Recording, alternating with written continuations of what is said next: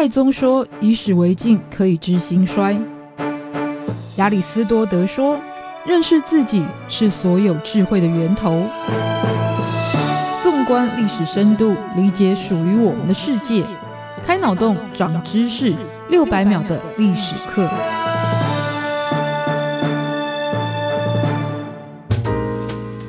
认识过去，才能够掌握未来。欢迎您收听这一集六百秒的历史课，我是维珍。一般人在怀忧丧志的时候，都会想要大吐苦水。就算是历史上的那一些才子文豪也不例外，像是屈原的《离骚》是表达被小人陷害的不满，杜甫的《平交行》是感慨官场上只讲现实利害的情形，而白居易的《阴雨》透露出了贬官之后看什么美景都变得淡然无味的心情。但就算是发牢骚，这一些文人雅士的才艺跟涵养，也让作品能够成为传世珍宝。而其中的代表之一就是苏东坡的《黄州寒食帖》，他跟王羲之的《兰亭集序》、颜真卿的《祭侄文稿》并列为天下三大行书。那今天开箱台北故宫系列，就来分享怀忧丧志竟成千古佳作苏东坡的《黄州寒食帖》。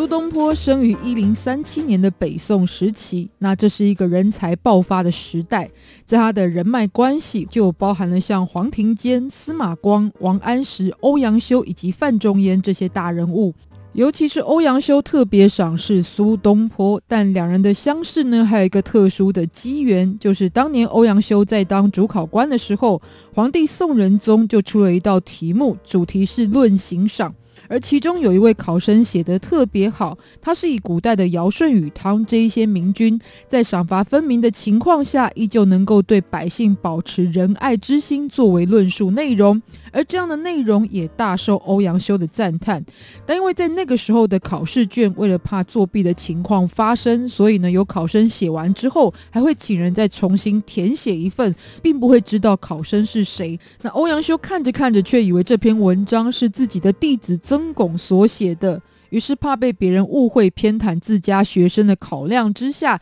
就将这一份考卷评为第二。但等到后来才知道，原来是当年才二十一岁的青年才子苏东坡所作。那后来欧阳修当然也对苏东坡的文采是大为赞赏，但苏东坡也没有非常的冤枉，因为在后来的复试当中，他就拿下了第一。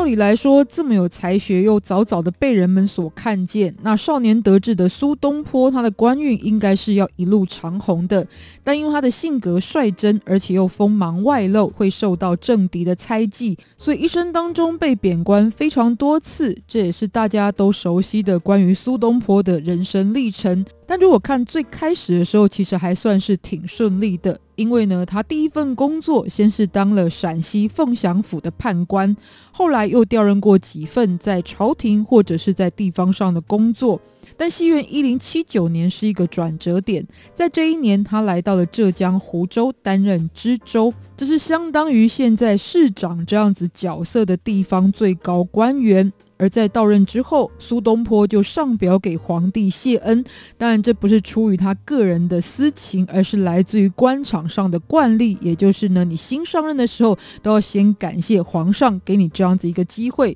可是苏东坡写给当时的皇帝宋神宗的内容，就不只是感谢而已，其实还包含了他不满的心声。那苏东坡表述的内容大概是这样，就是说到了哇，湖州这个地方超好超赞呢，能够被皇上派来这里，真的应该是我备受宠爱才有的恩赐吧。但本人其实没有什么才能啦，大概也是因为这样，你也就不让我跟那一些革新派的新人在中央一起做事吧。而让我来湖州，可能也是觉得我没有什么搞事的能力。那对百姓来讲，起码是安全的。那我就当然会尽全力来达成使命喽。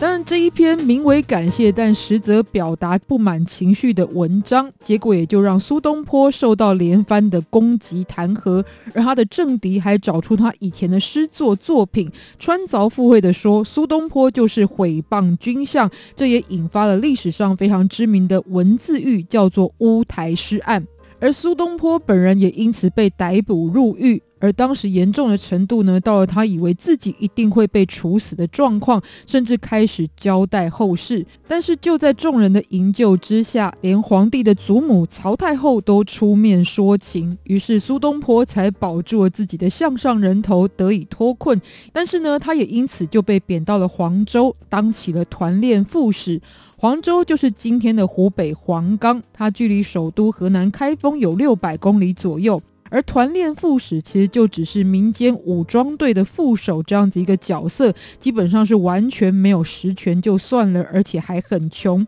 于是苏东坡只好在黄州的东门外生活，靠着是朋友呢协助获得的荒地来种田贴补家用。而且就在这个时候，因为就在黄州东门外，于是他为自己起了一个名留青史的别号，也就是东坡居士。在三年之后，到了一零八二年，当时四十五岁的苏东坡是满心忧愁。本来这个年纪应该是人生发展巅峰的青壮年时期，而他却在远离朝廷跟老家的异乡潦倒落魄。就在寒食节祭祖的时候，思乡之情再加上前途茫茫，苏东坡就写下了《寒食帖》。《寒食帖》的内容大意上就是：我来到黄州，已经过了三次的寒食节。想要爱惜春天，但奈何春光飞逝无情，持续下着苦雨，让心情更加的萧瑟郁闷。看到美丽的花朵被风雨摧残，那即使充满着香气，最后也会了无痕迹。这就像曾经青春的少年，如今也逐渐老去。雨势还没有停歇，江水就要淹到门内了。这间小屋就像是小船一样，无依无靠地漂流在水上。厨房里空荡荡的，只能用潮湿的芦苇当柴火来煮点青菜果腹。而看到乌鸦咬着纸钱飞过的时候，我也才意识到今天是寒食节。想要回去的朝廷是遥不可及，想要回到故乡也是相隔万里。本来我想要像三国诗人阮籍一样，走到穷途末路，干脆痛哭一场。但我心如死灰，其实连这样的火花都没有了。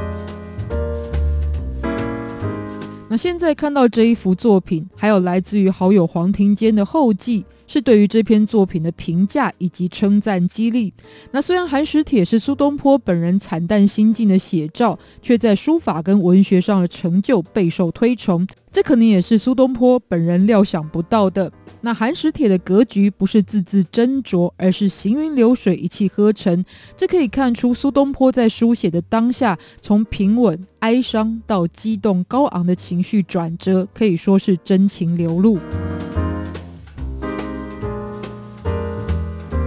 诗帖》也跟他的创作者苏东坡一样，遭遇过流转起伏的命运。他曾经进入到清宫内府，在英法联军时期又流落民间。后来远渡重洋，被卖到日本，遭遇过关东大地震以及二战空袭，甚至是受到了火灾的威胁。如今在作品的下方还能够看到烧伤的痕迹，所幸的是并没有伤到书法的主体。那《寒食帖》最后是由湖北出身、曾经担任中央研究院院长的王世杰，于一九四八年出任中华民国外交部部长的期间，着手将这件文物买回，现在则是由台北故宫来珍藏。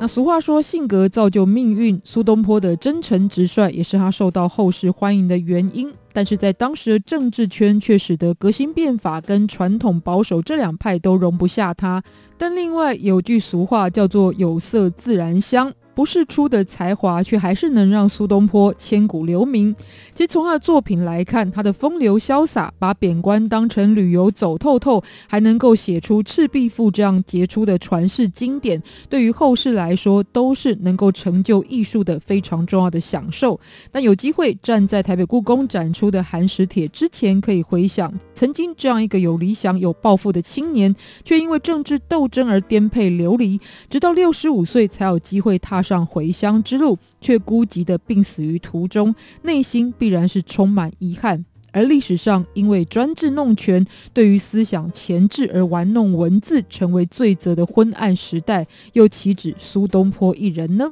六百秒历史课，下次见，拜拜。